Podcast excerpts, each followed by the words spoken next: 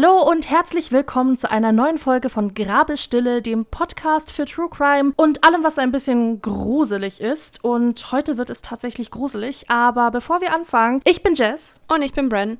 Ich habe etwas sehr Besonderes vorbereitet und ich bin sehr stolz darauf und ich bin so aufgeregt, das, das zu bringen. Bren, wie geht's dir, bevor ich anfange? Wie geht's dir? Ich weiß, was auf mich zukommt und also ich weiß nicht das Thema ganz genau, aber ich weiß, was von der Länge her auf mich zukommt. Äh, deswegen bin ich ready. Ich habe mein Wasser, ich habe meine Kaubonbons, ich habe meine 15 auf 20 Zentimeter Post-its. ich bin prepared. Sehr gut. Ich habe nämlich Brian gesagt, dass es heute wirklich länger wird und das stimmt auch. Deswegen holt euch was zu trinken, holt euch einen Snack, wenn möglich und genießt die Show, denn heute wird der Text wirklich länger. Ich bin wirklich unglaublich aufgeregt, weil wir probieren heute mal etwas ein bisschen interaktiveres aus sag ich mal. Nämlich, das, was ich heute bringe, ist eine Geschichte, die sich auf Twitter abgespielt hat. Es ist keine wirkliche True Crime Geschichte, es ist keine Creepypasta. Und wie man es von Twitter kennt, sind diese Geschichten sehr bildlastig. Ich habe versucht, so viele Bilder wie möglich, so gut es geht, in Worte zu fassen. Aber es ist natürlich ein Unterschied, ob man nur hört, was auf diesen Bildern drauf ist, oder ob man es sieht. Deswegen, wenn ihr jetzt die Möglichkeit habt und diese Folge einfach nur beim Chillen hört oder so, dann würde ich euch ans Herz legen, bitte auf Instagram zu gehen jetzt, während ihr das hört, und die Bilder zu dieser Folge aufzumachen. Keine Sorge, im Text werde ich euch ganz genau sagen, welches Bild ihr öffnen sollt. Das kriegt ihr hin. Ihr seid schlau. Ich glaube an euch. Das schaffen die schon. Ja, das schafft ihr auf jeden Fall. Damit ihr so ein bisschen einen bildlichen Eindruck von dem habt, was heute passiert. Genau, das war es dann auch schon wieder mit dem interaktiven Dasein. Ja, also falls ihr das jetzt im Auto hört, könnt ihr das natürlich nicht machen, denn kein Telefon am Steuer ist natürlich klar. Können oder sollten? Beides. Für die Leute habe ich versucht, das alles so gut es geht in Worte zu packen. Also wie gesagt, die Bilder sind nicht unbedingt nötig, aber die sind empfehlenswert. Also wem es möglich ist, dann bitte jetzt auf Instagram umspringen, damit ich dann die Geschichte erzählen kann. Bran, möchtest du noch irgendetwas sagen? Nee, ich glaube, die Folge wird eh schon lang genug. das glaube ich auch. Also ich, ich möchte vielleicht auch sagen, dass so die Geschichte heute einen sehr nostalgisch-emotionalen Wert für mich hat, weil das ist eine Geschichte, die mich so wirklich in dieses Horrorgenre reingekickt hat. Ich hoffe, sie macht für euch genau das, was sie für mich getan hat und gruselt euch in eine Nacht hinein, die schlaflos sein wird. Was wünschst du denn den Leuten, Mensch? Ja, stimmt. was bin ich für ein Unmensch? So ein Unmensch. Ich hoffe, ihr schlaft nicht heute Nacht. Wenn ich da durch muss, dann müssten alle anderen auch durch. oh mein Gott. ja, stimmt, aber klingt schon asozial. schon ein bisschen, ja. Ja, gut, dann hoffe ich, dass ihr halt wenigstens ein bisschen dran denkt und dann trotzdem schlaft. Ja. Ich hoffe, ihr schlaft und habt dann Albträume. hey, nein, diese Schwelle habe ich nicht überschritten. oh je, also, die Geschichte, die ich heute bringe, heißt Dear David. Wer schon länger im Horrorgenre drin ist, wird diese Geschichte bestimmt kennen. Das war ein großes, aufsehenerregendes Ding um 2017 herum. Ohne große Umschweife würde ich dann einfach mal anfangen. Bran, bist du bereit? Ich weiß, ich habe dir ja schon sehr viel über diese Geschichte erzählt. Ich hoffe, du bist gespannt. Ich bin sehr gespannt. Also, mh, mm, damit die Leute jetzt wissen, was in mir so abgeht, ne? Ich bin einerseits sehr gespannt auf die Geschichte, andererseits, ist, sie wird sehr lang werden. Deswegen muss ich wahrscheinlich wieder sehr viel mitschreiben. Da freue ich mich jetzt nicht so mega drauf, aber ich werde es versuchen. ja, ich habe versucht, das alles so gut es geht in chronologische Order zu bringen.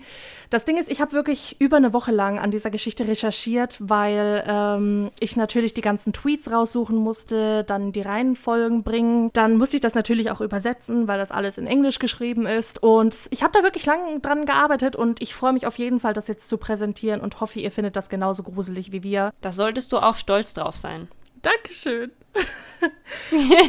Bran hat auch die ganzen Bilder bei sich, also weiß sie dann auch, worum es geht. Genau, ich bin ready. Ich fange einfach an. Twitter. Eine der bis heute meistbesuchtesten Social-Media-Plattformen weltweit. Ein Ort, an dem man so gut wie alles finden kann. Drama, herzerwärmende Geschichten und den ein oder anderen Skandal. Alles recht harmlos, doch ab und zu findet man einen regelrechten Schatz zwischen den tausenden Gedankenflüssen, die Twitter täglich hinzugefügt werden. Eine Geschichte, die dich anlockt, sich in deinen Kopf einpflanzt und dich dann nie wieder loslässt. Denn ab und zu zeigt dir Twitter, wie es ist, einen wahr gewordenen Albtraum zu leben. Vor noch nicht allzu langer Zeit, am 7. August 2017, eröffnete der User Adam Ellis unter dem Usernamen @moby-dickhead einen Twitter-Thread. Also anscheinend wird mein Apartment vom Geist eines toten Jungen heimgesucht, der versucht, mich zu töten, schreibt Adam. Diese Worte sollen der Anfang einer lang andauernden Heimsuchung sein. Er fing an, in meinen Träumen aufzutauchen, aber ich glaube, dass er so langsam in die echte Welt übergetreten ist. Als ich ihn das erste Mal sah, war das so wie in einer Schlafparalyse. Ich sah ein Kind in meinem grünen Stuhl am Fuße des Bettes sitzen. Er hatte einen großen Kopf mit einer Delle an einer Seite. Ich habe mal versucht, ihn zu zeichnen. Was darauf folgt, ist eine Skizze von dem, was Adam in jener Nacht gesehen hatte. Adam ist ein begabter Künstler. Er arbeitete für BuzzFeed und zeichnete diverse Webcomics. Seine Zeichnung zeigt uns ziemlich genau, womit wir es hier zu tun haben. Für eine bessere Vorstellung siehe Bild 1. Ein kleiner Junge, gerade ein paar wenig Jahre alt, mit grimmigem Gesichtsausdruck und einer stark eingedrückten Stelle im Kopf, der von leichtem Flaum bedeckt ist. Eine Weile lang starrte er mich nur an, doch dann stand er auf und lief wackelig zu meinem Bett hinüber. Ich konnte mich nicht bewegen, schließlich war ich paralysiert. So etwas habe ich oft und es ist jedes Mal schlimm. Kurz bevor er das Bett erreichte, erwachte ich schreiend. Und das war das erste Mal, dass Adam den Schrecken in seiner Wohnung wirklich sehen konnte. Und es sollte nicht nur bei diesem Traum bleiben. Der Thread geht wie folgt weiter. Ein paar Tage später hatte ich wieder einen Traum. Da war ich in einer Bücherei und ein junges Mädchen kam auf mich zu und sagte, Du hast Dear David gesehen, nicht wahr? Ich fragte, wer? Und sie sagte, Dear David, du hast ihn gesehen. Und dann erzählte sie. Er ist tot. Er erscheint nur um Mitternacht und du kannst ihm zwei beliebige Fragen stellen, wenn du davor Dear David sagst. Aber frag niemals eine dritte Frage oder er wird dich töten. Und bald darauf erschien der Geist, den wir nun als Dear David kennen, in einem weiteren von Adams Träumen. David war wieder in meinem Traum. Die gleiche Situation. Ich lag im Bett und er saß auf dem grünen Schaukelstuhl neben dem Fenster und starrte mich an. Im Traum sagte ich, Dear David, wie bist du gestorben? Er murmelte, ein Unfall in einem Geschäft. Ich sagte, Dear David, was passierte in diesem Geschäft? Er stöhnte gequält. Jemand schubste ein Regal auf meinen Kopf. Im Traum sowie in der Realität ist Adam wie eingefroren aus Angst und tut schließlich das, wovor ihn das Mädchen in der Bibliothek gewarnt hatte. Er stellt eine dritte Frage. Wer hat das Regal umgestoßen? Von David kommt keine Antwort. Das ist der Moment, in dem Adam realisiert, dass er gerade getan hatte, was er nie hätte tun sollen, und er erwacht schweißgebadet und verängstigt. In den folgenden Tagen versucht Adam ein paar Informationen über Dear David herauszubekommen und wendet sich an Google.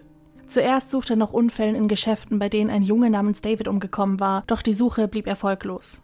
Er versuchte es schließlich mit anderen, ähnlichen Namen wie Daniel, Devin, Dylan, doch auch hier nichts. Ein paar Wochen ziehen vorbei, in denen Adam nichts mehr von Dear David hört. Im selben Thread schreibt Adam. Das kommt etwas überraschend, aber das Apartment über mir ist gerade frei geworden und ich kann es beziehen. Es ist größer als mein jetziges. Ich bin so aufgeregt. Adam bezieht das neue Apartment mit seinen zwei Katzen. Von David gibt es weiterhin keine Spur. Adam ist überzeugt davon, dass David seine Spur durch den Umzug verloren hat. Er fühlt sich sicher, doch diese Sicherheit hält nicht lange an. In letzter Zeit passieren komische Sachen. Die letzten vier Nächte haben sich meine Katzen genau um Mitternacht vor der Haustür versammelt. Sie starren sie an, so als wäre irgendetwas dahinter. Adam fügt diesem Tweet ein Bild seiner beiden Katzen an, die in geduckter Haltung den Schlitz unter der Tür anstarren. Letzte Nacht hatte ich so ein komisches Gefühl und da habe ich durch den Türspion geguckt. Ich bin mir todsicher, dass sich da draußen irgendetwas bewegt hat. Ich machte die Tür auf und schaltete das Flurlicht an, doch da war nichts. Doch meine Katzen schienen ziemlich alarmiert. Und das ist bisher alles, was ich habe. Dear David hat mich gefunden und ich weiß nicht, was ich tun soll. Ich halte euch auf dem Laufenden. Und das ist, wo der Thread des ersten Tages endet. Was noch eine Zusammenfassung der vorherigen Geschehnisse war, verwandelt sich nun in eine Art Echtzeitbericht, den tausende Twitter-Nutzer gespannt verfolgen. Nur zwei Tage später bekommen wir das erste Update. Es ist der 9. August 2017. Mittlerweile das sechste Mal in Folge ist meine Katze um Punkt Mitternacht zur Tür gelaufen und starrt sie an. Es folgt ein Foto seiner schwarz-weißen Katze, die vor der weißen Holztür zum Hausflur sitzt und hinaufstarrt. Adam hält einen grünen Wecker ins Bild. Die schwarzen Zeiger zeigen 0 Uhr 3. Kurz darauf ein Video mit der Unterschrift Was zum Teufel geht hier vor? Darauf zu sehen ist eben jene Katze, die eben jene Tür anmiaut. Sie schnuppert an der Tür und ist offensichtlich angespannt. Okay, also ich habe jetzt mal ein Foto durch den Türspion gemacht, denn ich habe zu viel Angst, die Tür zu öffnen. Ich bin mir sicher, dass ich irgendetwas gesehen habe. Ich konnte es jedoch nicht ausmachen, deswegen habe ich allen Mut zusammengenommen und die Tür schließlich doch geöffnet und ein weiteres Foto gemacht. Schaut euch das mal an. Zwei Fotos vom selben Flur. Das linke zeigt den Hausflur durch den Türspion. Man sieht den Anfang des Treppensatzes, der in die unteren Stockwerke führt. Ein hölzerner Pfeiler mit hölzernem Geländer auf der Türrahmenseite. Die Treppe geht abwärts nach links und es sind nur ein paar Stufen zu sehen, bevor der Rest hinter einem Schuhregal verschwindet, das seitlich zur Tür an der Wand steht. Dasselbe Bild, ohne die limitierte Sicht des Spions, zeigt dieselbe Kulisse. Doch wenn man ganz genau hinsieht, gibt es einen kleinen, aber feinen Unterschied zwischen den beiden Fotos. Durch den Spion sieht man etwas Schwarzes hinter dem Regal hervorlugen, wie einen Kopf. Doch auf dem zweiten Bild ist nichts mehr davon zu sehen, so als würde sich etwas auf der Treppe verstecken. Siehe hierfür Bild 2. Twitter ist skeptisch, was die Bilder angeht. Das Foto durch den Spion ist sowieso von kleinen Staubkrümeln verschwommen und daher könnte, was auch immer Adam gesehen hatte, einfach Schmutz auf der Linse sein. Doch Adam schießt ein neues Foto durch den Spion und siehe da, das mysteriöse Objekt ist immer noch verschwunden. Ich habe meine Türe komplett verschlossen und abgesperrt und bin schließlich ins Bett, denn was soll ich auch sonst tun? Ich kann meine Katzen noch immer miauen hören. Der Name des schwarz-weißen Katers ist übrigens Maxwell. Die Sache mit den Katzen an der Tür wiederholt sich nun jede Nacht. Es ist eine Art Ritual geworden. Um herauszufinden, was in seiner Wohnung passiert, während er schläft, installiert Adam eine App, die Geräusche in der Nacht aufnimmt. Sie ist ursprünglich dafür gedacht, Leute aufzunehmen, die im Schlaf reden und reagiert dementsprechend auf diverse Geräusche. Außerdem postet Adam am 11. August ein Bild von seiner Haustür, vor der er eine Linie aus Salz gezogen hat, nachdem mehrere Twitter-User ihn dazu aufgefordert hatten. Er selbst ist skeptisch und schreibt, ich bin mir nicht einmal sicher, ob ich die richtige Art von Salz genommen habe. In dieser Nacht benutzt er die Schlaf-App das erste Mal. Sie erstellt eine Aufnahme, sobald sie ein Geräusch wahrnimmt. Am nächsten Tag sieht Adam, dass 33 Aufnahmen in dieser Nacht erstellt wurden. Viele davon sind unbrauchbar. Vorbeifahrende Autos, Herumgewälze im Schlaf, nichts, was außergewöhnlich scheint. Doch drei der Aufnahmen sorgen für Interesse. Die erste gibt eine Art Knarzen wieder, wie ausgelöst von einem einzigen Schritt auf dem alten Holzboden. Adam schwört in dieser Nacht nicht einmal das Bett verlassen zu haben. Immer noch unspektakulär, doch bei der zweiten Aufnahme kommen so einige Fragen auf. Denn die Audio auf den anderen Aufnahmen scheint recht klar und störungsfrei zu sein, doch auf dieser einen hört man eine Art elektrisches Surren, das sich durch die gesamte Datei zieht. Auf der dritten Aufnahme hört man erneut ein leichtes Knarzen, woraufhin Adam im Schlaf ein Ächzen vernehmen lässt. All diese Aufnahmen wurden zwischen 2 und 3 Uhr morgens gemacht. Am nächsten Tag bekommt Twitter ein Selfie von Adam, der mit den Fingern ein Peace-Zeichen formt. Im Hintergrund sieht man ein Bett und eine geöffnete Glastür. Fürs Wochenende mal raus aus diesem Apartment, schreibt er darunter. Ein ganz harmloses Foto, richtig?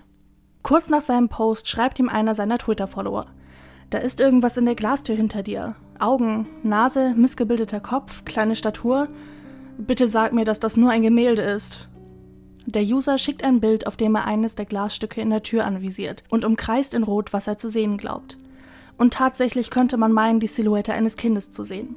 Ich habe keine Erklärung dafür. Wer wie ich ein skeptischer Mensch ist, der ist an dieser Stelle wahrscheinlich noch nicht von dieser Geschichte überzeugt. Und auch Adam selbst scheint die ganze Sache eher rational angehen zu wollen. 14. August. Adam postet ein Foto einer Polaroid-Kamera. Ich habe mir das Wochenende eine Polaroid-Kamera zugelegt. Die sind lustig und irgendwie cool. Ich habe mich dazu entschieden, ein paar Fotos von meiner Wohnung zu machen. Solche Polaroid-Fotos sind dumm, aber eben auch lustig und irgendwie gruselig. Ich habe nicht damit gerechnet, irgendetwas Außergewöhnliches zu finden. Zuerst habe ich ein paar vom Wohnzimmer und Schlafzimmer gemacht.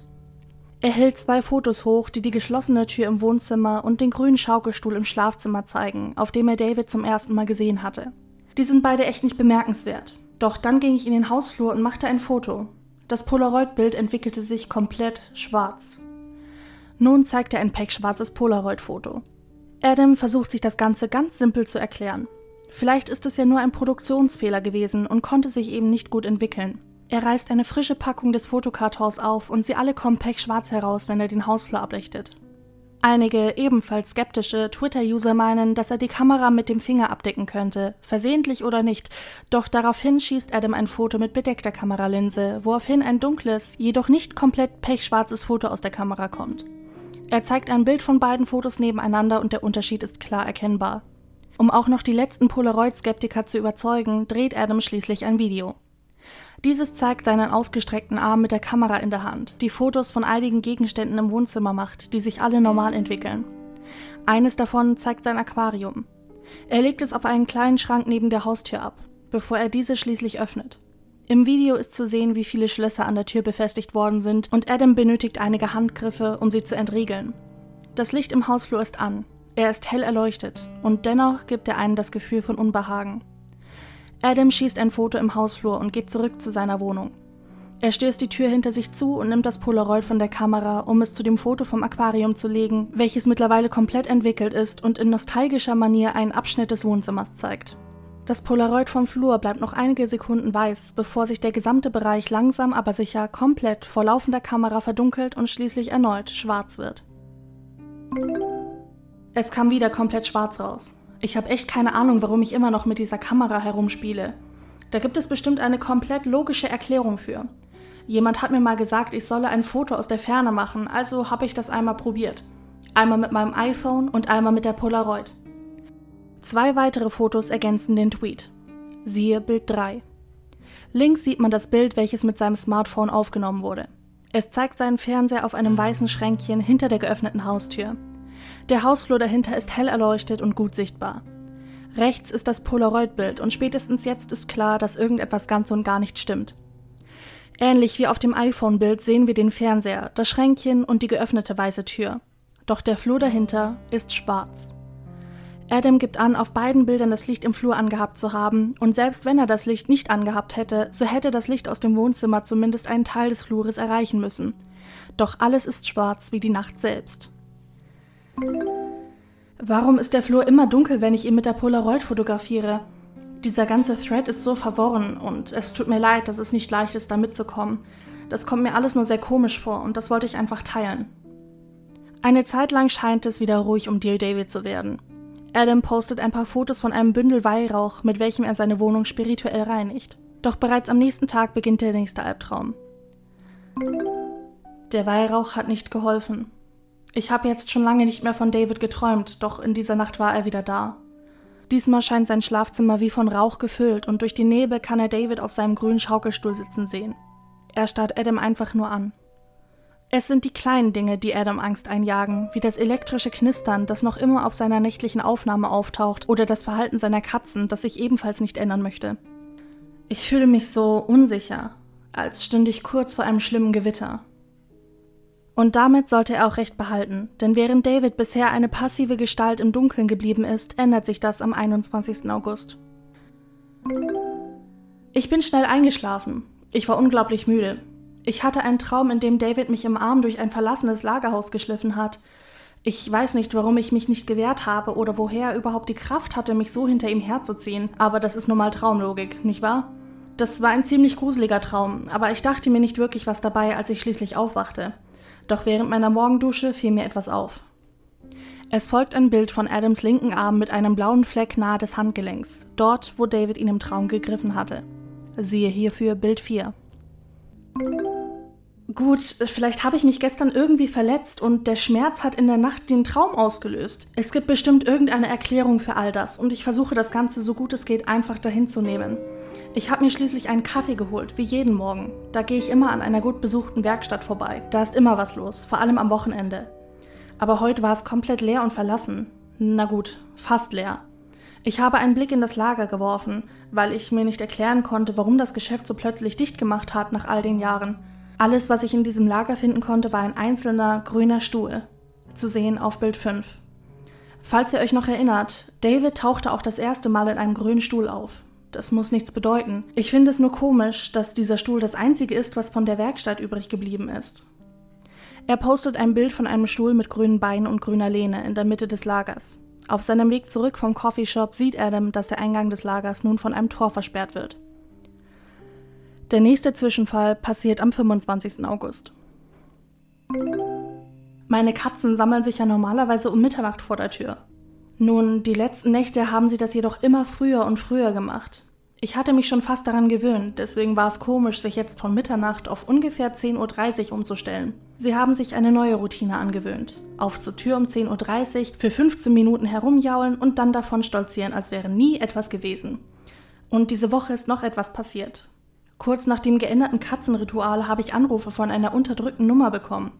Hier mein Anruferverlauf der letzten paar Tage. Wie man sieht, bin ich einmal ans Telefon gegangen. Er postet einen Screenshot von seinen vergangenen Anrufen. Achtmal wurde er am vorherigen Tag von einer unbekannten Nummer angerufen. Siebenmal steht dort No Caller ID in Rot geschrieben, einmal in Schwarz. Siehe hierfür Bild 6.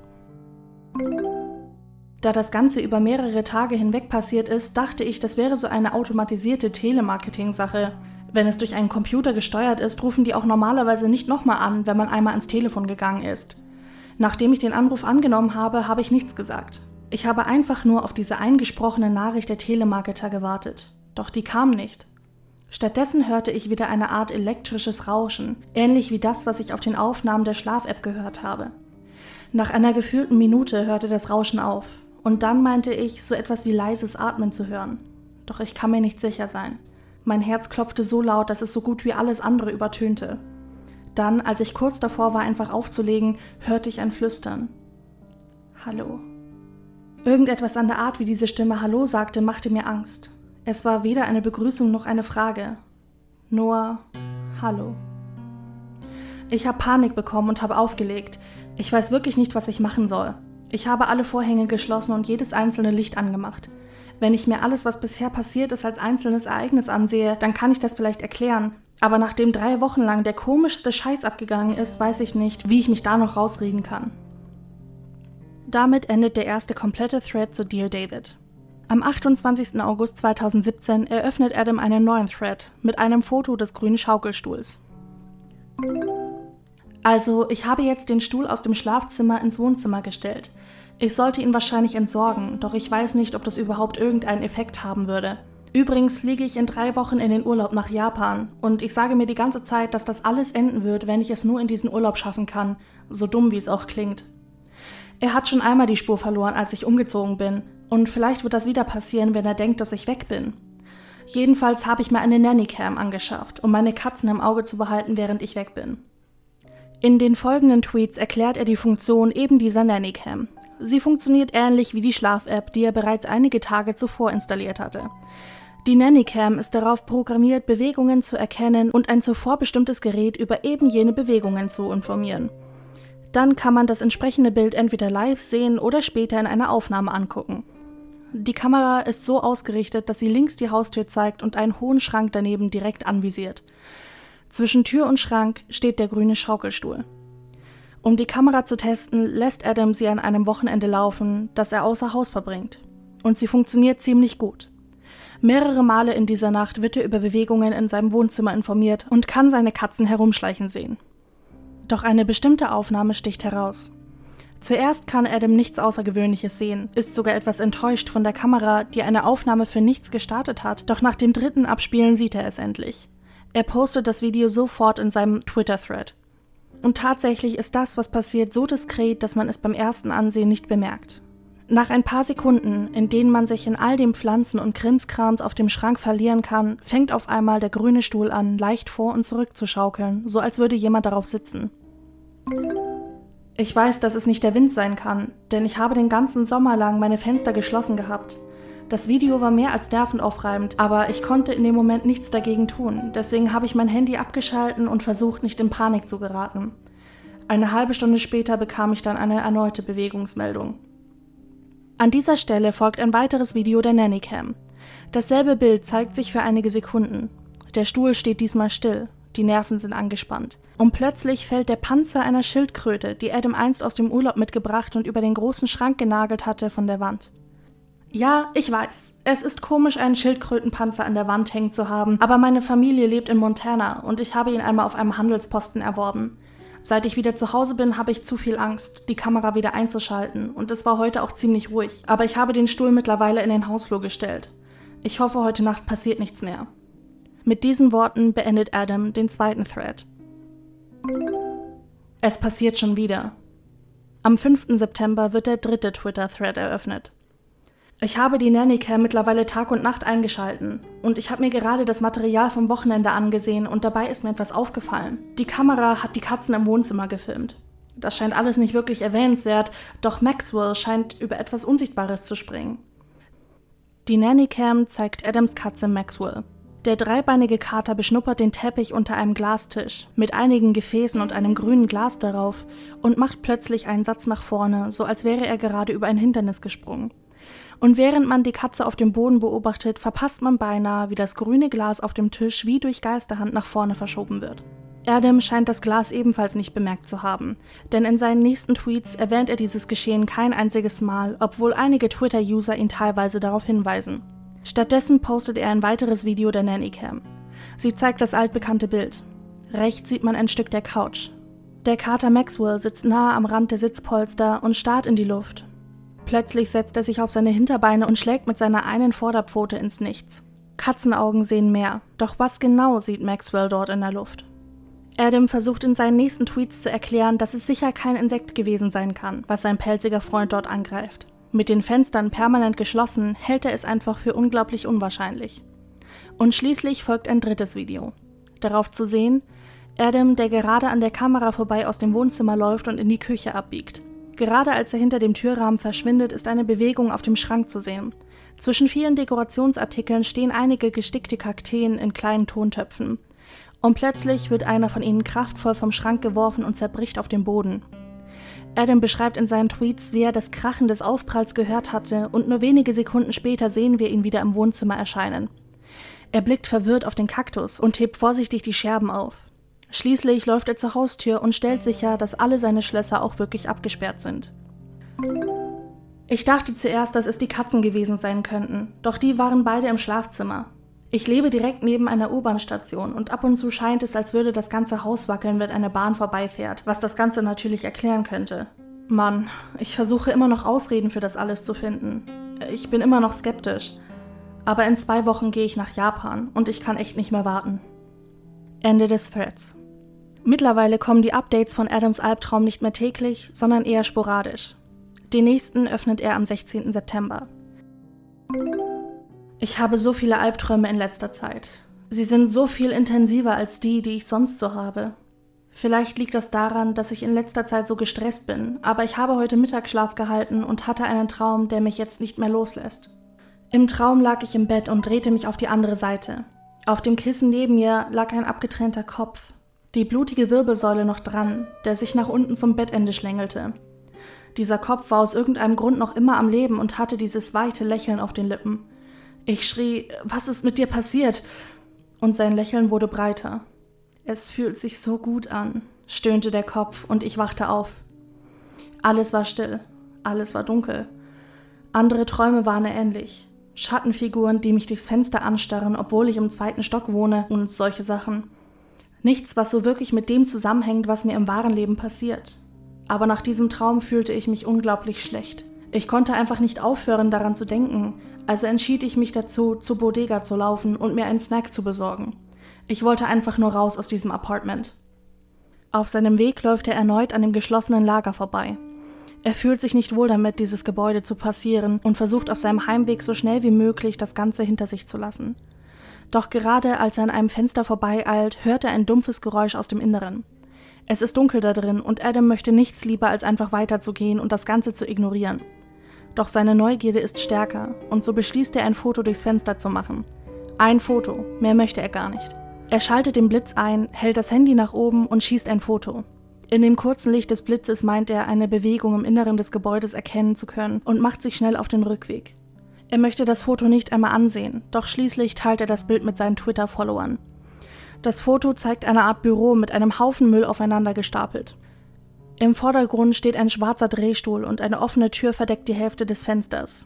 Und Adam sowie einige seiner Follower sind sich sicher, dort neben der Tür ein Gesicht im Dunkel zu sehen. Einen Kopf, eingedrückt an der Seite. Siehe Bild 7. Die letzten Tage waren ziemlich ruhig. Ich mache mich in ein paar Stunden auf nach Japan. Ich habe versucht, alles zu meiden, was irgendwie schlechtes Karma bringen könnte.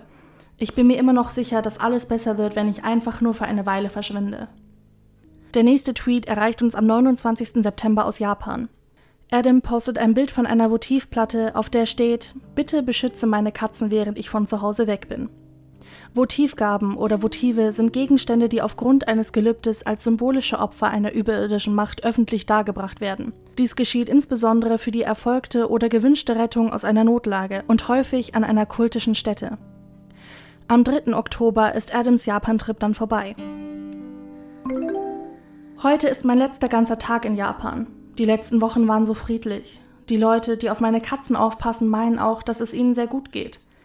Heute Morgen machte ich einen langen Spaziergang durch Sapporo. Ich plane meinen Urlaub nie. Ich mag es, alles spontan anzugehen. Ich habe die Statue im Park gesehen. Ich konnte keine wirklichen Infos darüber im Internet finden, aber sie sieht schön aus. Adam schickt ein Bild von eben erwähnter Statue. Es ist ein großes Konstrukt aus Stein mit vielen Figuren und Gesichtern. Es handelt sich um ein Kunstwerk des japanischen Künstlers Takeo Yamauchi namens Mori no Uta oder Song of the Forest. Und was Adam dort sieht, ist einfach zu passend, um noch ein Zufall zu sein. Im Stein sieht er eine junge Frau, die zwei Kinder im Arm hält. Eines davon schaut direkt auf die Passanten hinunter und hat einen missgebildeten, seitlich eingedrückten Kopf. Zu sehen auf Bild 8. Ich weiß nicht, vielleicht ist das alles unbedeutend, aber es fühlt sich nicht so an. Ich muss für meinen Flug morgen packen. Es wird mir gut tun, meine Katzen wiederzusehen. Den beiden Stubentigern geht es außerordentlich gut. Wenn überhaupt, sind sie lediglich etwas gesprächiger als zuvor. 14. Oktober 2017. Thread Nummer 5. Irgendetwas stimmt nicht mit dem Strom in meiner Wohnung. Zuerst sind zwei Glühbirnen im Flur innerhalb einer Woche durchgebrannt. Ich lasse das jetzt einfach so, bevor ich wieder eine Leiter heraushole. Aber was ich eigentlich meine, sind die LED-Lichter hinter meinem Fernseher. Das ist so ein Streifen, den man mit USB im Fernseher einstecken kann. Offensichtlich muss der Fernseher am Stromnetzwerk hängen, damit das Licht funktionieren kann, aber letzte Nacht hat dieses Licht geflackert, obwohl der Fernseher ausgesteckt war. Ich habe das kurz vor der Morgendämmerung gemerkt, als ich für ein Glas Wasser in die Küche gehen wollte. Ich hatte mich schon wieder ins Bett gelegt, als ich Licht aus dem Wohnzimmer kommen sah. Ich wollte dem Ganzen auf die Spur gehen, und als ich ins Wohnzimmer kam, sah ich, dass die LED-Lichter in unregelmäßigen Abständen an und ausgehen. Und das für wenigstens einige Minuten. Es war einfach bizarr. Es hat irgendwann aufgehört und jetzt gehen die LEDs gar nicht mehr. Dabei sind sie nur ein paar Monate alt und dürften eigentlich noch nicht kaputt sein. Daraufhin beschreibt uns Adam eine kurze Morgenroutine mit unschönem Ende. Gerade als er von der Dusche ins Wohnzimmer an der Haustür vorbeiläuft, hört er ein leichtes Kratzen. Zu ängstlich, um durch den Spion zu linsen, macht Adam erneut ein Foto. Diesmal braucht es ein bisschen mehr Fantasie, um zu erkennen, was Adam uns zeigen möchte.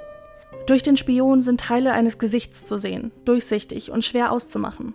Einer seiner Twitter-Follower gibt sich Mühe, das Gesicht durch Umrandungen so weit hervorzuheben, dass man es einfacher erkennen kann. Außerdem führt er die Linie außerhalb des Spions weiter und nun zeigt sich uns ein Bild, welches wir schon einmal gesehen haben. Die Position des Kopfes erinnert erschreckend sehr an die Steinstatue, die Adam in Japan gesehen hat. Das Kind mit dem eingedrückten Kopf. Ich glaube, es wird Zeit, mir Hilfe zu holen. Das hört ja anscheinend nicht auf, bis ich irgendetwas dagegen tue. Ich weiß nur noch nicht, wie ich das anstelle. Ich halte euch auf dem Laufenden. Nach fast zwei Wochen Stille erscheint ein neuer Thread. Hey Leute, sorry für die Inaktivität der letzten Wochen. Eine Freundin hat meine Wohnung spirituell gereinigt und den Flur. Ich habe ziemlich viele Nachrichten von selbsternannten Mediums und Anfragen von etwa ein Dutzend Geisterjäger-TV-Serien bekommen. Ich habe sie alle abgelehnt. Ich möchte keine Fremden in meiner Wohnung haben, die das, was mir passiert, irgendwie zu Geld machen wollen. Und nach dem, was meine Freundin gemacht hat, sah es auch so aus, als wäre alles wieder gut. Die Katzen haben aufgehört, vor der Tür zu sitzen, und auch meine Träume waren wieder normal. Doch dann bin ich letzte Woche wie immer an diesem Lager vorbeigelaufen. Diesmal waren die Türen und Tore wieder weit offen und ich konnte direkt in die Halle sehen. Dort stand ein Leichenwagen. Das Lagerhaus ist jetzt schon unglaublich lange geschlossen, also warum sollte man dort einen Leichenwagen abstellen? Es war auch niemand in der Nähe, dem der Wagen gehören könnte. Ich habe versucht, dann nicht dran zu denken und das alles als Zufall abzutun, und die nächsten Tage ist dann auch nichts passiert. Aber letzte Nacht hat sich das geändert. Es war so gegen elf und ich habe auf der Couch gesessen und ferngesehen. Ich bin irgendwann in die Küche gegangen, um mir einen Drink aus dem Kühlschrank zu holen und sah meine beiden Katzen beim Fenster sitzen und nach oben starren. Das Fenster zeigt in Richtung eines Bürokomplexes nebenan und man kann direkt auf dessen Flachdach sehen. Ich dachte zuerst, dass sie vielleicht eine Maus in den Wänden gehört hätten und machte meinen Drink fertig, bevor ich mich umdrehte und selbst etwas sah. Da ist nämlich noch ein zweites Fenster, aus dem man das Dach nebenan sehen kann. Mein Blick fiel durch die Glasscheibe und in der Dunkelheit konnte ich eine Gestalt sehen, die auf dem Dach stand und mich anstarrte. So schnell ich konnte, duckte ich mich und schaltete das Küchenlicht aus. Ich hatte mein Handy in der Tasche, also nahm ich es heraus und schoss ein Foto durchs Fenster. Das Foto ist verschwommen und dunkel, aber ich schwöre, dass ich dort jemanden gesehen habe. Adam postet das Foto aus dieser Nacht. Bei uns ist es Bild Nummer 9. Man sieht das Dach, welches nur von den Straßenlaternen in leicht orangenes Licht getaucht wird. Und auf dem Dach, im unteren Bereich des Fotos, sieht man die Gestalt eines Kindes mit missgebildetem Kopf. Es sieht so anders aus als all die anderen Male, in denen Adam David fotografiert hatte. Diesmal ist er nicht nur ein Schatten oder ein Gesicht im Nebel. Jetzt sehen wir ihn in Fleisch und Blut, in fast menschlicher Erscheinung. Dear David beobachtet Adam. Ich habe alle Rollos heruntergelassen und sichergestellt, dass alle Fenster und Türen verschlossen waren. Danach brauchte es noch fünf Flaschen Bier, bis ich betrunken genug war, um schlafen zu können. Es fühlt sich so an, als wäre ich wieder zurück am Anfang. Ich weiß, dass er es war. Er wird mich nicht in Ruhe lassen. Und jetzt, wo wir Dear David das erste Mal in Fleisch und Blut gesehen haben, scheint es, als wäre eine Schwelle überschritten worden, die Davids Auftreten bisher zurückgehalten hatte. Der Thread vom 6. November zeigt ganz klar, dass es David nun nicht mehr reicht, Adam nur aus der Ferne zu beobachten. Mittlerweile sind circa vier Monate vergangen, seit David Adam das erste Mal im Traum erschienen ist. Und in einem weiteren Traum soll seine Geschichte nun weitergehen. In Adams Traum sitzt David wieder am Fuße des Bettes. Da der grüne Schaukelstuhl nun im Wohnzimmer steht, nimmt David einen Sessel ein. Adam fühlt sich wie paralysiert, doch anders als in seinen anderen Träumen kann er sich mit einiger Anstrengung bewegen. David starrt ihn zuerst nur an, doch dann verlässt sein kleiner Körper den Stuhl und läuft langsam, so als koste ihm jede Bewegung enorme Kraft, Richtung Bett. Er murmelt etwas Unverständliches und seine Augen rollen in ihre Höhlen zurück, bis Adam nur noch weiß sieht. Im Traum nimmt Adam sein Handy zur Hand und schießt Fotos von David. Fotos scheinen Adam sehr wichtig zu sein. Wenn man im Internet Gehör finden will, braucht man schließlich Beweise. Kurz bevor David Adams Körper erreicht, wacht er auf. Ich wachte auf und es war hell draußen. Keine Spur von David. Ich war schon fast daran gewöhnt, an die Träume, also stand ich auf und ging auch schließlich zur Arbeit. Nach einer Weile lockerte sich die Angst, die dieser Traum bei mir ausgelöst hatte. Das ist ja alles nichts Neues. Ich hatte schon viele Träume dieser Art gehabt. Deshalb hätte ich das alles hier auch beinahe nicht gepostet. Doch heute Abend ist mir etwas Schreckliches aufgefallen. Ich habe meine Galerie nach einem Bild durchsucht, das ich vor einigen Wochen gemacht hatte und fand über ein Dutzend unglaublich dunkle Fotos vor alle von letzter Nacht. Ich zeige sie euch besser einfach. Stellt die Helligkeit hoch, damit ihr es sehen könnt. Siehe nun Bild 10. Dear David auf dem Sessel im Schlafzimmer. Dear David mitten in einem Schritt Richtung Bett. Dear David in einem gestreiften Strampler und mit eingedrücktem Kopf. Normalerweise kann ich irgendwelche Entschuldigungen für das finden, was passiert, aber ich habe keine logische Erklärung für das hier. 17. November 2017. Adams Twitter-Follower machen sich Sorgen. Seit seinem letzten Tweet mit den Fotos von David haben wir nichts mehr von ihm gehört. Und gerade jetzt, wo David immer offensiver wird, malt man sich die schlimmsten Horrorszenarien aus.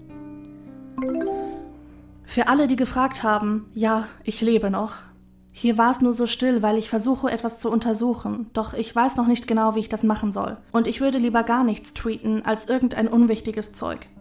Es ist auch ziemlich schwer zu erklären, was ich genau untersuchen will, aber ich gebe mal mein Bestes. Ich glaube nämlich, dass es da einen Teil meines Apartments gibt, von dem ich bisher nichts wusste.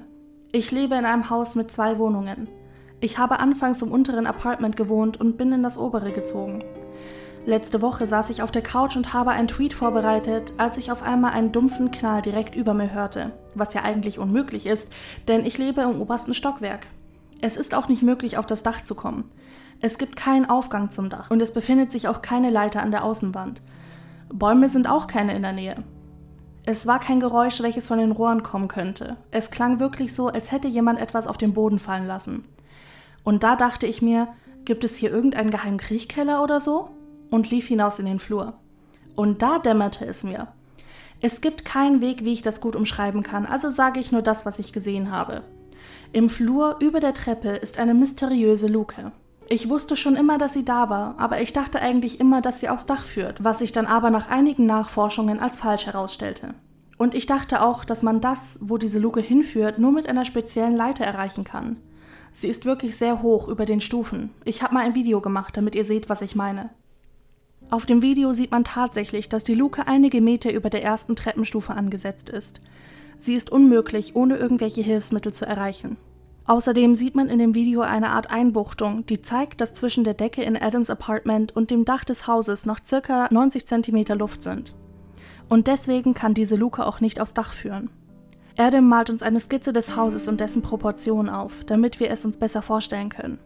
Zwei Wohnungen direkt übereinander und ein circa 90 cm hoher Kriechboden. Wie gesagt, ist die Luke ohne Hilfsmittel nicht zu erreichen. Und wäre es bei einem simplen Geräusch von oben geblieben, hätte sich Adam auch bestimmt nicht weiter darum gekümmert. Doch über die nächsten Tage verteilt hört er immer mehr Geräusche über seinem Apartment und beschließt, eine Metallstange auf Amazon zu bestellen, um die Luke damit zu öffnen. Es ist mittlerweile Thanksgiving und Adam fährt über die Feiertage zu seiner Familie. Die Stange sollte sowieso erst ankommen, wenn er wieder zurück ist, und so verbringt er ein paar ruhige Tage im Kreise seiner Verwandten. Als er zurückkommt, ist die bestellte Stange ebenfalls schon da und Adam entscheidet sich dazu, bis zum nächsten Morgen zu warten, um seine Forschungen weiterzuführen. Doch da hatte die Rechnung ohne das gemacht, was sich über ihm eingenistet hatte. Ich hatte eigentlich geplant, erst am nächsten Morgen weiterzumachen und ging schließlich ins Bett. Ich war gerade am Einschlafen gewesen, da weckte mich ein unglaublich lauter Knall über mir. Es klang, als hätte jemand eine Bowlingkugel fallen gelassen. Ich setzte mich auf und fühlte mich sofort unwohl. Ich war umgeben von negativer Energie. Ich kann es auch nicht wirklich erklären. Nach einer Minute hörte ich einen weiteren Knall und dachte kurzzeitig daran, einfach meine Schuhe anzuziehen und abzuhauen. Aber das würde bedeuten, dass ich unter der Luke herunterlaufen müsste, und das schien mir in dem Moment keine so gute Idee zu sein. Also wartete ich und lauschte. 15 Mal am Stück hörte ich dieses laute Knallen, gefolgt von einer langen, drückenden Stille. Und dann hörte ich ein leises Knarzen im Flur. Mein Kopf dachte sofort an Schritte, doch es hätte eigentlich alles sein können. Ich legte mich wieder hin, immer noch unglaublich nervös und angespannt, doch irgendwann muss ich eingeschlafen sein, denn ich erwachte erst wieder am nächsten Morgen und alles schien wieder normal zu sein. Also zog ich mich an, um mir einen Bagel zum Frühstück zu holen, wie jeden Samstag. Als ich die Treppe herunterlief, hörte ich etwas unter meinen Füßen knirschen. Ich sah an mir herunter und bemerkte einen kleinen Haufen Dreck und Schutt auf der Treppe direkt unter der Luke. Ich blickte nach oben und sah irgendetwas Kleines, Dunkles unter der Luke hervorlugen. Bagels waren mittlerweile wirklich meine letzte Sorge. Ich bin schnell zurück nach oben gegangen und habe die Stange geholt. Dann habe ich mein Handy auf dem Schrank im Flur gestellt und angefangen zu filmen. Nur für den Fall, dass irgendein Dämon aus dieser Luke hervorspringen würde. Was folgt, ist eine Videodatei. Sie zeigt Adam, wie er mit einer blauen Eisenstange die Treppe im Flur heruntergeht und auf der Stufe stoppt, die unter der Luke liegt. Langsam streckt er seine Arme und drückt die Stange nach oben, bis diese das Holz der Luke berührt. Adam drückt fester und schafft es, die Luke so weit zu öffnen, wie es nötig ist. Und auf einmal fällt ein kleiner schwarzer Gegenstand von der Decke und prallt auf den Boden auf. Ich sprang aus dem Weg und bin beinahe die Treppe heruntergefallen, um dem auszuweichen, was da auf mich heruntergekommen ist – Zuerst dachte ich, es wäre ein totes Eichhörnchen gewesen, was eigentlich so ziemlich alle Fragen bezüglich der Geräusche beantwortet hätte, doch das war es nicht. Als erstes konnte ich nicht einmal ausmachen, was das Ding da sein sollte. Es war so schmuddelig, ausgewaschen schwarz. Ich habe es dann schließlich aufgehoben und endlich realisiert, was es war. Ein sehr, sehr kleiner Lederschuh. Auf Bild Nummer 11 hält Adam einen kleinen Schuh hoch. Er ist schwarz und sieht aus, als hätte er schon bessere Tage gesehen. Er scheint sehr abgenutzt und staubig, leicht ausgeleiert, als wäre er von kleinen Füßen liebend gern getragen worden. Adam tut das, was in diesem Moment am logischsten erscheint. Er kontaktiert seinen Vermieter. Ich habe ihm gesagt, dass ich denke, dass da irgendetwas im Kriechboden ist und er meinte, dass er später vorbeikommen würde, um sich das genauer anzusehen. Ein paar Stunden später stand er dann auf einer Leiter im Flur und hielt eine Taschenlampe in die Dunkelheit. Ich beobachtete das alles ganz genau. Halb erwartete ich, dass irgendetwas meinen Vermieter packen und ins Schwarz ziehen würde, doch er schwenkte seine Taschenlampe nur hin und her und sagte schließlich, da ist nichts. Doch dann sagte er, oh, warte mal, und streckte seinen Arm nach vorne aus. Als er ihn wieder zurückzog, hatte er etwas Kleines Rundes in der Hand. Er stieg von der Leiter und gab mir den mysteriösen Gegenstand. Was Adam im nächsten Foto, Foto Nummer 12, in die Kamera hält, ist eine kleine grüne Glasmurmel mit hellen Streifen, die das Innere durchziehen. Sie ist schön, doch offensichtlich schon etwas älter. Mein Vermieter scheint ziemlich unbeeindruckt von dem Ganzen und sagte nur, dass ich ihn anrufen soll, falls ich noch einmal irgendetwas von oben höre. Ich bin schließlich zurück in meine Wohnung, in mein Heimbüro gegangen und habe angefangen, nach Hinweisen zu suchen. Ich habe nichts wirklich Wichtiges herausfinden können, doch die Murmel hatte einen kleinen Huckel an der Seite.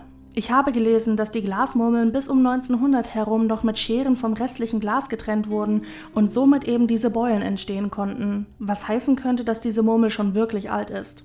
Jedenfalls habe ich jetzt einen heruntergekommenen Kinderschuh und eine alte Murmel auf meinem Schreibtisch liegen. Das ist dann wohl mein neues Leben. Das nächste Mal, dass wir etwas von Adam hören, ist am 13. Dezember. Er schreibt, dass er sich in letzter Zeit nicht so gut fühlte. Er sei ständig müde und ab und zu bekäme er ohne Grund Schwindelanfälle. Ich habe es mal darauf geschoben, dass ich meine Kopfhörer zu lange trage. Vielleicht sollte ich einmal meine Ohren untersuchen lassen. Jedenfalls war es ansonsten ziemlich ruhig hier. Ich versuche mir einzureden, dass alles einfach aufgehört hat, nachdem ich die Sachen vom Dachboden gefunden habe. So als wäre das des Rätsels Lösung gewesen, auch wenn das nicht viel Sinn macht. Aber letzte Woche Mittwoch ist dann doch etwas passiert. Spät in der Nacht wachte ich auf und fühlte mich komisch, so als würde mich jemand beobachten. Ich habe das Licht angemacht, aber niemand war da. Und trotzdem war da dieses Gefühl, dass etwas nicht stimmt. Wie wenn man die Grippe bekommt und mitten in der Nacht aufwacht und für einen kurzen Moment nicht weiß, wo man ist. Ich habe mich an dieses Gefühl gewöhnt. Es kommt immer, wenn David in der Nähe ist. Ein paar Leute haben getweetet, dass er vielleicht nur Hilfe braucht, doch das glaube ich nicht. Immer wenn er da ist, begleitet ihn eine Aura der Boshaftigkeit. Er verbreitet Furcht. Und Boshaftigkeit war es auch, was ich in dieser Nacht spürte. Und auch in der folgenden Nacht erwachte ich mit diesem Gefühl. Es war, als hätte ich irgendetwas verpasst, was kurz davor noch da gewesen war wie eine Kerze, die in dem Moment ausging, als ich erwachte und die ich immer noch riechen konnte. An dieser Stelle versucht Adam, die Katzenkamera, die er im Wohnzimmer aufgestellt hat, in sein Schlafzimmer zu bringen. Er möchte filmen, was ihm da nachts im Schlaf so viel Angst bringt. Doch leider reicht das Kabel der Kamera nicht aus, um diese so aufzustellen, dass er den ganzen Raum aufnehmen kann. Also muss er improvisieren und lädt sich eine weitere App herunter, die ihm assistieren soll. Diese App ist so programmiert, dass sie alle 60 Sekunden ein Bild schießt. In der folgenden Nacht erwacht Adam erneut mit einem Gefühl der Angst in den Knochen. Er springt auf, schaltet das Licht ein und schnappt sich sein Handy vom Regal, auf dem er es positioniert hatte. Es sind ca. 350 Fotos in seiner Galerie. Die ersten 100 Fotos zeigen Adams Schlafzimmer. Im rechten unteren Rand steht sein Bett, das so gut wie das gesamte Bild einnimmt, und hinter dem Bett steht ein kleiner Sessel und eine Kommode, auf der verstreute Kleidungsstücke liegen. Adam liegt schlafend mit dem Kopf gegen eine Steinwand gerichtet unter einer bunten Decke. Das Zimmer ist leicht erleuchtet von Nachtlichtern, die Adam eingeschalten ließ, um auf den Bildern auch etwas sehen zu können. Doch dann postet Adam ein Foto, das einem das Blut in den Adern gefrieren lässt. Es ist Dear David in seinem gestreiften Strampler, wie er auf dem Sessel sitzt und Adams schlafenden Körper beobachtet. Ein paar Fotos lang sitzt Dear David nur da und starrt. Ich erinnere noch einmal daran, dass jedes Foto mit einem Abstand von einer Minute gemacht wurde, weshalb David eine ganze Weile lang in genau dieser Position verharrt haben muss. Und schließlich, ein paar Fotos später, sieht es aus, als wäre Dear David kollabiert. Er liegt mit gesenktem Kopf nach vorne gebeugt auf dem kleinen Sessel und verharrt ebenfalls für einige Zeit in dieser Position. Zuerst dachte ich, er wäre tot, was natürlich überhaupt keinen Sinn ergibt. Ich habe schließlich zu dem Sessel herübergeschaut aus Angst, ich könnte ihn dort entdecken, aber natürlich saß er nun nicht mehr dort. Und auch auf dem nächsten Foto war er verschwunden. Ich dachte, dass es nun für diese Nacht vorbei war, doch es waren noch einige Fotos in der Galerie und ich scrollte weiter. Circa 15 Fotos später erschien er dann wieder. Diesmal stand er genau neben meinem Bett. Es war genau wie das letzte Mal, dass ich ihn gesehen hatte. Das war dann der Moment, in dem mein Herz angefangen hat zu rasen. Ich wollte mir die restlichen Fotos nicht anschauen, aber ich wusste, dass es da keinen Weg dran vorbei gibt. Ich sah mir also das nächste Foto an und mein Herz rutschte mir in die Hose. Er stand auf dem Bett, nur wenige Zentimeter von mir entfernt und starrte zu mir herunter. Im nächsten Foto guckt er direkt in die Kamera. Danach nichts mehr. Er verschwand wieder und der Rest der Fotos zeigt nur mich, schlafend im Bett. Jedenfalls bis zum allerletzten Foto. Hier ist das letzte Bild aus dieser Nacht. Was nun folgt, ist wohl eines der bekanntesten Fotos aus der Dear David Storyline. Bild Nummer 13. Dear David ist uns nun so nah wie noch nie. Er steht direkt vor der Kamera und man sieht nur die Hälfte seines Kopfes an der unteren linken Ecke. Es ist ein typischer Babykopf. Strähnige, dünne Haare und ein verformtes Ohr. Ein Twitter-User hat alle Bilder, die Adam aus dieser Nacht gepostet hat, zu einem GIF zusammengefügt und so herausgefunden, dass sich der Kamerawinkel im letzten Foto verändert hat. Dear David hat also Adams Handy bewegt. Am 20. Dezember folgt der nächste Tweet. Hey Leute, ich werde die nächsten Wochen in Montana sein, um meine Familie zu besuchen. Es wird gut tun, ein bisschen Abstand zu all dem zu haben. Vielen Dank für die netten Worte, die mich in letzter Zeit erreicht haben. Ich melde mich, wenn ich wieder heimkomme. Doch leider werden Adams wohlverdiente Ferien nicht so entspannt verlaufen, wie er es sich vielleicht wünscht. Der folgende Thread verrät auch warum. 2. Januar 2018 Ich war jetzt ein paar Tage aus der Stadt. Ich bin über die Feiertage heim nach Montana gefahren und habe mich schlagartig besser gefühlt, weniger müde und auch nicht so vernebelt. Bis jetzt habe ich noch nicht ernsthaft mit dem Gedanken gespielt, umzuziehen, mit dem Glauben im Hinterkopf, dass er mir sowieso überall hin folgen wird. Aber als ich nach Montana gefahren bin, schien sich alles zu verbessern. Vielleicht ist David ja an das Haus gebunden und nicht an mich. Zu Hause zu sein hat mir das Gefühl von Sicherheit gegeben, so als könnte ich mich nun endlich entspannen. Ich habe mir sogar einmal den Wohnungsmarkt im Internet angesehen. Ich möchte zwar nur ungern mitten im Winter umziehen, aber nach den letzten paar Monaten scheint das Ganze immer verlockender. Ich könnte aus all dem rauskommen. Doch nach ein paar Tagen fühlte ich mich wieder komisch. Eines Nachts ging ich ins Bad und als ich dort im Dunkeln stand, meinte ich zu fühlen, wie sich draußen etwas vor dem Fenster bewegt. Das Fenster zeigt hinaus in den Garten, wo es pechschwarz ist. Es gibt hier viele Tiere in der Gegend und wie vielleicht erwartet, fand ich am nächsten Tag Spuren im Schnee. Ich weiß nicht, von welchem Tier sie stammen. Reh? Elch? Am nächsten Tag passierte es dann wieder. Ich wachte auf, ging ins Badezimmer und dachte draußen eine Bewegung bemerkt zu haben. Ich stellte mich vor das Fenster und wartete, bis sich meine Augen an die Dunkelheit draußen angepasst hatten. Zuerst konnte ich in der schneebedeckten Dunkelheit nichts erkennen, doch irgendwann sah ich irgendetwas ruckartig nach rechts springen und aus meinem Sichtfeld verschwinden. Es war immer noch zu dunkel, um auszumachen, was das genau war. Es hätte alles sein können. Am Morgen, als ich aus der Dusche kam, blickte ich schließlich noch einmal aus dem Fenster. Ich hatte die Bewegungen in der Nacht schon wieder vergessen, doch da waren Spuren hinter der Garage. Ich konnte vom Badezimmer aus nichts genau erkennen, also zog ich mich an und machte mich auf in den Schnee. Als ich schließlich zur Garage kam, setzte mein Herz für einen Schlag aus. Das waren nicht nur irgendwelche Tierspuren im Schnee, es waren Fußstapfen. Sehr kleine Fußstapfen. Bild Nummer 14. Ich folgte ihnen bis zu einem Straßengraben, wo sie schließlich aufhörten. Was sollte ich denn jetzt tun? die Polizei rufen und denen sagen, dass ich die Fußspuren eines Kindes im Garten gefunden habe. Die letzten paar Nächte hatte ich dann zu viel Angst, um mein Zimmer zu verlassen. David war mir hierher gefolgt und das heißt, dass er mir überall hin folgen konnte, egal wohin ich auch zog. Ich bin am ersten Weihnachtsfeiertag wieder zurück nach New York geflogen und ich fühle mich, als wäre ich schon wieder zurück am Anfang. Ich habe alles versucht, was mir auch nur irgendwie in den Sinn gekommen ist. Und das Schlimmste an der Sache ist, dass ich ihn nachts noch immer spüren kann. Er beobachtet mich von verschiedenen Winkeln meiner Wohnung aus und ich erwache immer kurz bevor etwas passieren kann. Ich benutze immer noch die App, die diese Fotos macht, doch bisher hat sie nichts eingefangen. Doch letzte Nacht habe ich mich so schlecht gefühlt wie noch nie. Mir war schlecht und ich hatte einen Albtraum nach dem anderen. Ich träumte, dass David in der Ecke meines Zimmers hoch über dem Boden knapp unter der Decke schwebte. Er bewegte seinen Mund, doch ich kann nicht hören, was er sagt. Und dann schwebt er plötzlich genau über mir, spricht immer noch, ohne einen Ton von sich zu geben. Sein Mund bewegt sich viel schneller, als es möglich sein sollte. Und ich kann nichts tun, außer nach oben in sein Gesicht zu starren. Und plötzlich fällt David. Er fällt direkt auf mich herunter und ich wache auf, als sein Körper meinen trifft. Es ist ein immenser Druck auf meiner Brust und es fühlt sich an, als wäre alle Luft aus meinen Lungen gesaugt worden. Ich schnappe nach Luft. Nachdem ich mich einigermaßen beruhigt hatte, nahm ich dann mein Handy und sah mir die Fotos an. Wieder sah ich nichts, nur mein schlafendes Ich. Doch dann kam das letzte Foto, welches just in dem Moment gemacht wurde, in dem ich aufwachte. Ich weiß einfach nicht mehr, was ich machen soll. Das Foto, welches Adam zu diesem Thread uploadet, ist genau das, was sein Traum beschreibt. Man sieht das Schlafzimmer und einen schlafenden Adam auf seinem Bett. Und Dear David, wie er über ihm schwebt und gerade in dem Moment auf einem Foto eingefangen wurde, in dem er sich auf Adam herunterfallen lässt. Bild Nummer 15. Nun wird es wieder still um Adam. Ganz Twitter macht sich mittlerweile Sorgen und verfolgt das Geschehen um den jungen Mann aus New York. Am 16. Januar bekommen wir dann endlich ein Lebenszeichen in einem neuen Thread. Entschuldigt bitte die Verzögerung. Ich war mir nicht sicher, ob ich jemals wieder etwas über die ganze Sache tweeten würde. Nach der Nacht vor ein paar Wochen hat alles aufgehört. Naja, irgendwie jedenfalls. Ich habe keine Albträume mehr und kann endlich wieder nachts durchschlafen. Ich fühle mich gut, super sogar.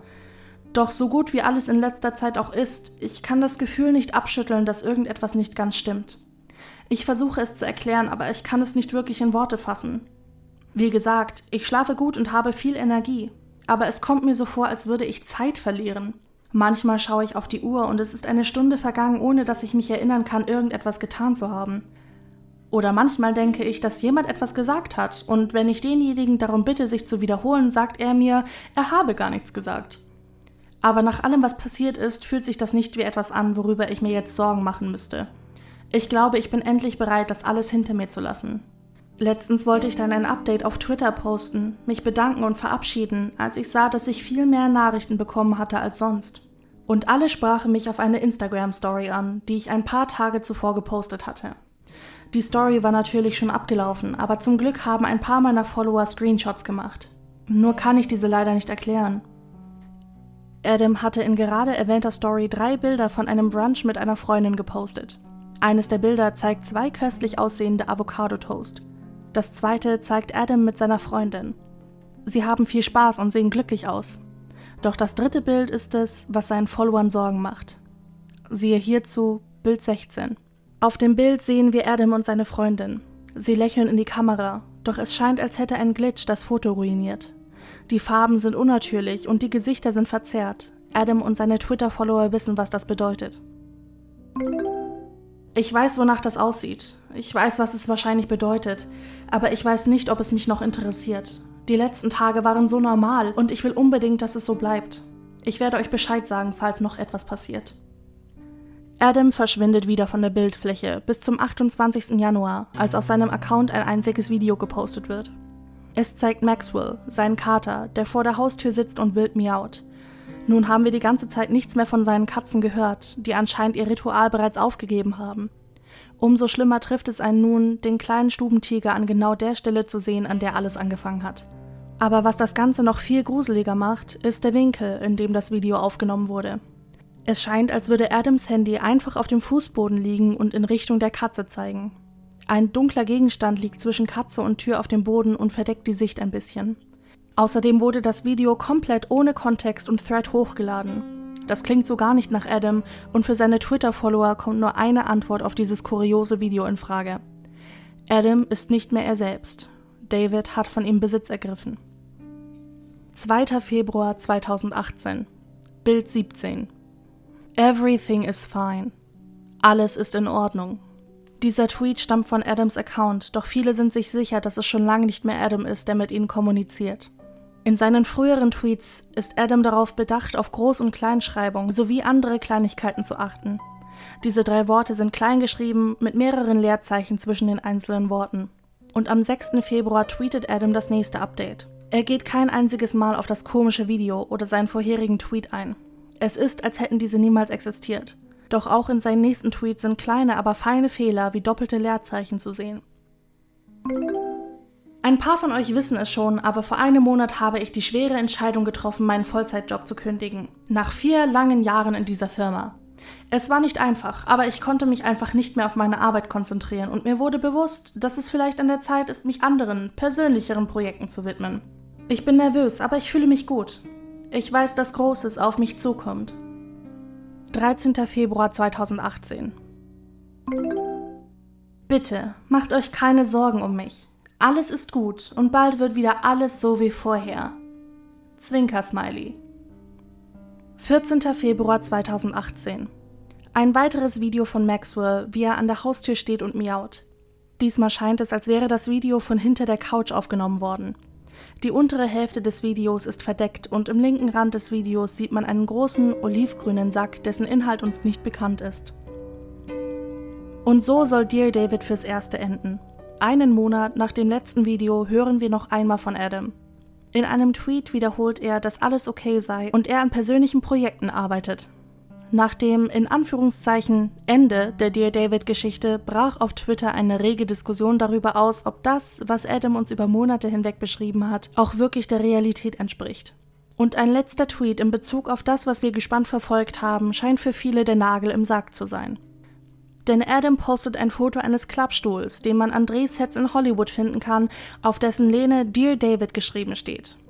Din Lin, der Produzent von S, will zusammen mit Screenwriter Mike Van Wels, der das Spin-off der Conjuring-Reihe The Crooked Man geschrieben hat, Adams Geschichte zu Dear David verfilmen. Für viele Fans ist somit sicher, Dear David war nichts weiter als ein Marketing-Gag, um den kommenden Film zu vermarkten. Jedoch soll der Film erst 2023 herauskommen. Ein bisschen früh für Marketing. Adam Ellis selbst besteht jedenfalls darauf, dass alles, was er uns gezeigt und erzählt hat, genauso passiert ist. Also, liebe Zuhörer und liebe Bran, was glaubt ihr, was hier passiert ist? Hm.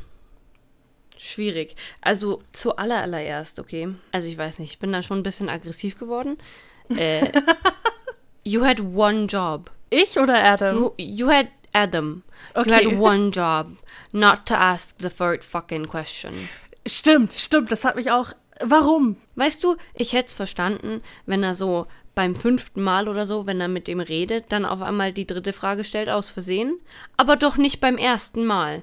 Ich gebe dir da voll recht. Das bleibt dir doch im Kopf. Eigentlich schon, also es ist echt jetzt nicht fucking schwer, weißt du? Ich darf nur zwei Fragen stellen. Fertig. Eigentlich kein Problem, aber naja, kann man halt nichts gegen machen, ne? Aber da war ich schon aggressiv. Also ich nee. Nee, ver verstehe ich nicht, verstehe ich nicht. Ja, ich bin da voll auf deiner Seite. Es ist einfach nicht schwer, einfach sich an die Regeln zu halten. Aber naja, es, er hat es nicht getan und das ne, ist halt nicht widerrufbar. Was hältst du von der ganzen Sache? Wie findest du die Story? Hm. Also, es ist schon creepy, aber irgendwie hat es mich jetzt nicht so mega extrem mitgenommen. Weißt du, also mich nehmen solche Sachen eigentlich schon immer mit. Ich habe auch immer Angst, dass wenn ich schlafe, irgendwas passiert. ja, verständlich. Vor allem so am Anfang habe ich mir gedacht, weißt du, am Ende kommt dann fucking Dear David heute Nacht, wenn ich so schlafe.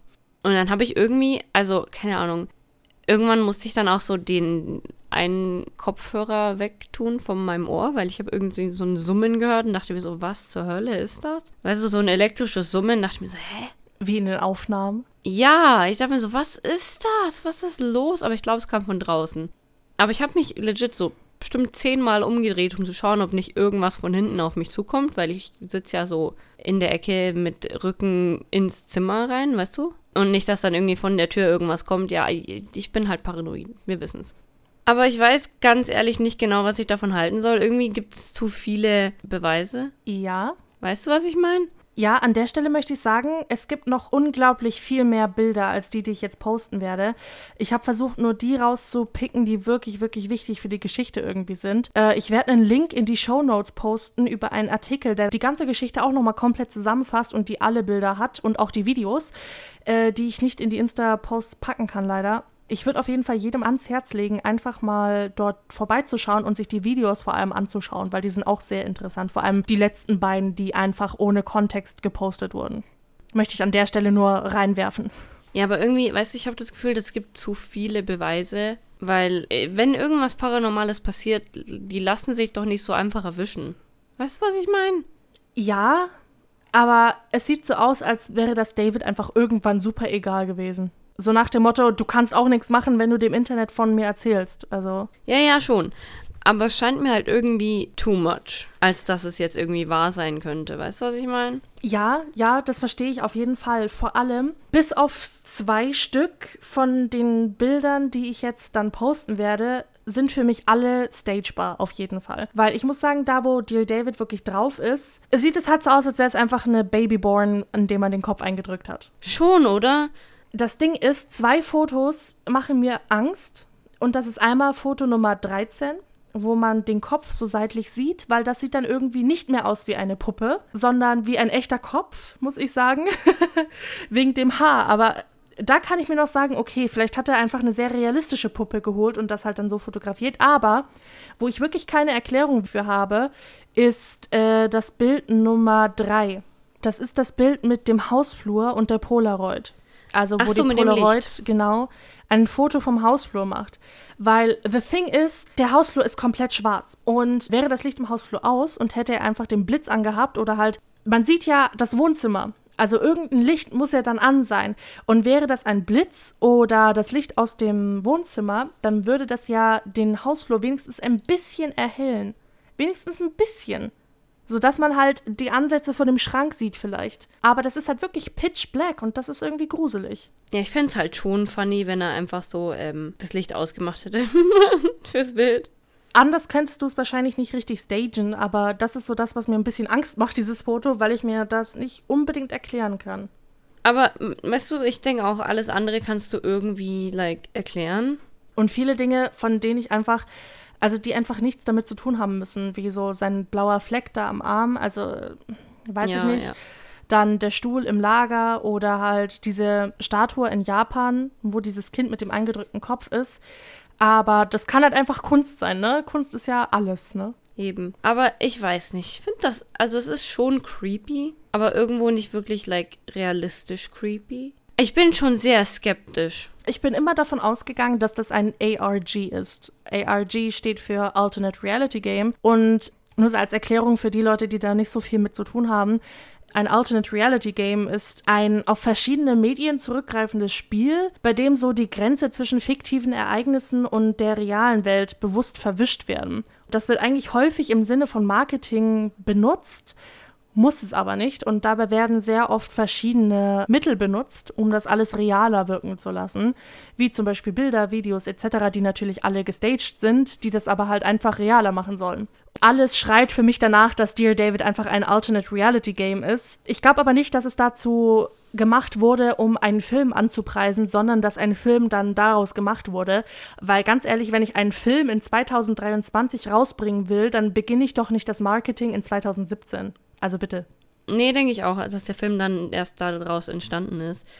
Aber was ich ja auch irgendwie, wo mein Gehirn dann auch so gesagt hat, okay, skeptisch, ganz am Anfang, zu deinem zweiter Satz vielleicht oder dritter Satz. Er arbeitet für BuzzFeed.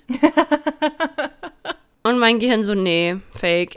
ja, also er hat für BuzzFeed gearbeitet, aber der hat dann aufgehört dort zu arbeiten. Mittlerweile ist er eigentlich sehr erfolgreich als Webcomic-Zeichner sozusagen. Seine Bücher kann man auch auf Amazon und so kaufen. Also der ist schon da in diese Szene, in die er rein wollte, sozusagen rein das Ding ist, diese Story macht mir irgendwie immer wieder Angst. Also spätestens bei dem Polaroid habe ich Angst. Ich habe einfach Angst bei diesem Polaroid. Das macht mir wirklich einfach Angst. Ja, das ist schon creepy. Das ist schon creepy, ja. Und als ich das das erste Mal gesehen habe, 2017, da war ich halt 17 und immer noch halt ein Jungspund, wie du es immer so schön sagst. Ein Jungspund noch äh, zu beeinflussen.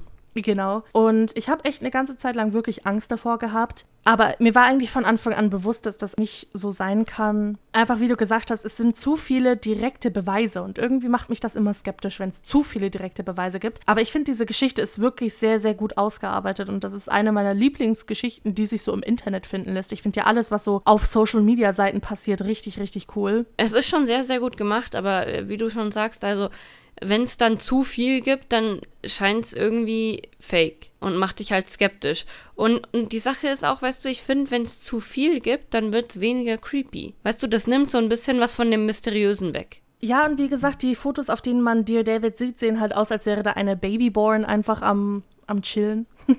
ja. Ja, es ist halt. Mm, weißt du? Ich weiß, was du meinst, einfach, ja. Mm. einfach. Mm. Weißt du, zum Schluss ist das alles echt real und heute Nacht denkt sich dir David noch so, ja, die beiden, die beiden hole ich mir. Boah, fang bloß nicht an damit. ich, ich drehe mich immer noch die ganze Zeit um. Also es ist, weißt du, es hat in mir schon den Effekt von Creepiness gebracht, weil ich gucke immer noch die ganze Zeit, ob da nicht irgendwas hinter mir ist. Aber irgendwie ist es zu viel. Es bringt irgendwo Paranoia, aber ja, wie du gesagt hast, es ist zu viel. Ja, aber ich habe eine sehr große Verbindung mit dieser Story und ich bin froh, dass ich sie bringen konnte, weil seit wir den Podcast angefangen haben, wollte ich diese Story bringen, aber halt, wie man merkt, es ist eine lange Story, es ist, steckt viel Arbeit drin. Naja, klar. Ich fand es auch sehr gut, muss ich sagen. Und auch äh, Props to you, dass du alles so übersetzt hast und so. Dankeschön. Und ich will gar nicht wissen, wie viele Bilder und Videos das insgesamt waren, weil jedes Mal, ähm, als du dann noch gesagt hast, er postet ein Bild von seiner Katze ja, ich habe jetzt mal die ganzen Katzenbilder und Katzenvideos weg, weil ich glaube, bei sowas, man kann sich ungefähr vorstellen, wie das ist. Natürlich, natürlich, vor allem wenn du selber Katzen hast. Aber ähm, ich dachte mir auch so, okay, wie lang ist das Ding eigentlich? Irgendwie zehn Threads gefühlt und äh, in jedem Thread so 30 Bilder und Videos. Irgendwie ist das schon viel Content. Ich würde wirklich auch dir ans Herz legen, ich gebe dir dann später mal den Link, das dir mal anzuschauen, diese Videos, weil das Ding ist, was mich auch skeptisch gemacht hat, aber halt in die andere Richtung, ist, dass die Katzen halt wirklich reagiert haben und du kannst ja Tiere nicht unbedingt darauf trainieren, jedes Mal um Mitternacht dich vor die Tür zu stellen und zu miauen. Und auch in den letzten beiden Videos, die gepostet wurden, als man schon suspected hat, dass David von Adam Besitz ergriffen hat, man hört wirklich im Miauen, dass da irgendwas nicht stimmt. Also dieses Miauen klingt wirklich ein bisschen ängstlich, verzweifelt. Honestly, das war das Einzige, was mich so ein bisschen ähm, aufgethrowt hat. Ich bin immer noch ganz fest überzeugt davon, dass Tiere, besonders Katzen, so paranormale Sachen sehen und hören und riechen und so. Und ich meine, ich habe schon immer Panik, wenn meine Katze irgendwas anstarrt, so im Nichts oder irgendwas anmaunzt und wenn die dann auch noch in der Luft rumschlägt. Also irgendwie würde ich der ganzen Sache dann nicht mehr so vertrauen, weißt du? Ja, das ist es halt. Mm, ganz ehrlich, ich weiß nicht, was ich davon halten soll. Ich glaube wirklich, dass es ein Alternate Reality Game ist, aber es ist halt das Aber, ne? Alternate Reality Game, aber. Und das ist so mein Fazit von dem Ganzen, würde ich sagen. Die Katzen sind übrigens sehr, sehr süß. Also es ist Maxwell, eine schwarz-weiße Katze, die in der Geschichte vorkommt. Die hat nur drei Beine und ist unglaublich niedlich. Und dann hat er noch eine zweite, die heißt Pepper und ist komplett pechschwarz. Und die ist auch unglaublich niedlich. Und das sieht auch sehr süß aus, wie die beiden Katzen dann zusammen vor dieser Tür sitzen. Wenigstens für die Katzenbilder solltet ihr die Bilder nachschauen. ja, schickt mir auf jeden Fall den Link. Ähm, ich werde das definitiv nicht mehr anschauen, bevor ich ins Bett gehe. Vielleicht morgen morgen dann? Wäre eine Idee, ja. Bist du bereit für den Fun Fact, um das Ganze ein bisschen ausklingen zu lassen? Das Ding ist, über Dear David gibt es nicht unglaublich viel zu sagen, was nicht in der Geschichte schon drin ist. Und wir beide sind, glaube ich, auf dem, es ist nicht unbedingt real, aber Trip. Also so wirklich gibt es da nicht viel zu sagen, glaube ich. Ich glaube, da können wir gleich zu den Fun Facts springen. Denke ich auch, ganz ehrlich. Also die Geschichte ist ja ähm, relativ lang und es ist wirklich sehr, sehr viel abgedeckt in der Geschichte schon. Und äh, ja, ich bin auf jeden Fall auch auf dem Trip so, ich glaube nicht ganz dran, aber. Mm, ja, das ist, äh, äh, ne? Nee. also, Bran. Was haben wir denn heute für Fun Facts? Ja, äh, sag mir eine Zahl zwischen 1 und 18. Äh, 14. Fun Fact Nummer 14. Viele hohe Tiere geben an, Geister gesehen zu haben. So zum Beispiel Winston Churchill, der behauptet, den Geist von Abraham Lincoln im Weißen Haus gesehen zu haben, nachdem er gerade aus der Badewanne gestiegen war. Stell dir mal vor, du gehst gerade aus der Badewanne und siehst da so einen Geist, beziehungsweise stell dir vor, du versuchst jemanden zu besetzen und der ist da einfach nackt. Amin, weiß schon, was ich dann machen würde. Das musst du jetzt erklären. Was würdest du dann machen? Nee, nee, nee, das kann ich nicht erklären. Das ist nicht mehr PG. Würdest du Winston Churchill anmachen? Naja, wenn ich den. Amin, okay, pass auf. Okay, jetzt kommt's. Jetzt kommt. Warum möchte Bran Winston Churchill anmachen? Nein, nein, listen. Das ist so ein Ding, so wenn du ein Geist bist und du willst einfach nur Spaß haben. Und denkst dir so, hm, was könnte ich denn alles damit machen? Weil stell dir vor, der ist nackt, so gerade aus der Badewanne raus, und du könntest ihn einfach überall hingehen lassen, nackt. Und alles machen lassen, was du willst. Ach so, du möchtest ihn gleich besetzen und nicht irgendwie. Ja, ja, ja. Okay. Und dann gehst du halt zu anderen Leuten und lässt den Sachen machen. Ja, aber glaubst du echt, dass Abraham Lincoln im Tod nichts anderes zu tun hat, als den nächsten Präsidenten zu besetzen und den nackt irgendwo rauslaufen zu lassen? Ja, was will er denn sonst machen? Ja, der könnte alle anderen Leute, aber nicht den Präsidenten anfallen. Hä, wieso? Das ist doch der mit der meisten Macht. Ja, aber er war doch selber mal Präsident. Dann weiß er ganz genau, die Leute brauchen ein bisschen Spaß in dem Amt. Ja, aber der hat doch gar nichts davon, wenn er besetzt ist. Der merkt das doch dann gar nicht. Ja, aber er hört ja dann die Stories davon, was er gemacht hat, angeblich. Dann hat er Angst und es ist ihm peinlich. Ja, finde ich gut. Ach so, okay, das ist dein Ziel. Okay. verstehe schon, verstehe schon. Weißt du, worauf ich hinaus will? Ich weiß, worauf du hinaus willst, aber uh, we're two kinds of people. weißt du, ich will einfach die Macht haben, Leben zu zerstören. Das macht mir ein bisschen Angst und Sorgen. Wieso? Ich hab doch die Macht nicht. Ich muss dir ja keine Sorgen machen. Ja, aber allein der Satz, ich möchte gerne die Macht, um Leben zu zerstören. What the fuck? ich bin ja kein Serienmörder. Ich will ja nur. Also, ich will den Leuten ja nicht wehtun. Hm, würde ich jetzt auch sagen. Nur mental. Ja, würde ich jetzt auch sagen. nur mental, nicht körperlich. also, hier, alles, was du sagst, kann gegen dich verwendet werden. Ne? Das, ist, das ist hier aufgezeichnet fürs Leben. Ich bin eigentlich schon recht guter Dinge, dass ich keine Straftaten begehen werde. Ja, natürlich. so in den nächsten 20 Jahren auf jeden Fall. Bis dahin ist das ja eh verjährt. Stimmt.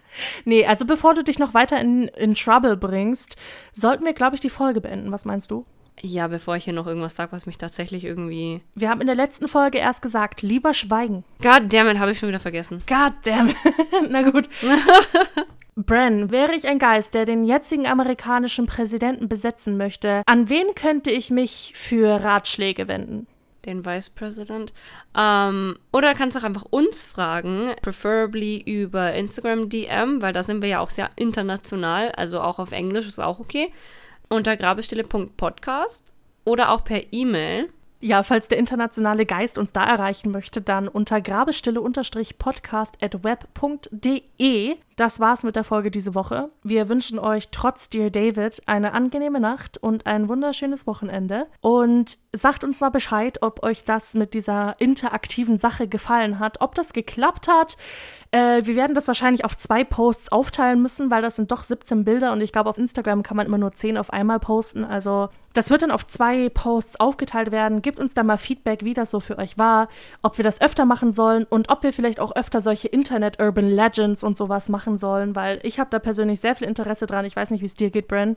Doch schon, also vor allem, weil diese ganzen Internet-Sachen, glaube ich, sind auch sehr populär. Dadurch, dass wir uns ja selber auch auf dem Internet präsentieren ich finde das auch immer sehr interessant, was man da alles so findet.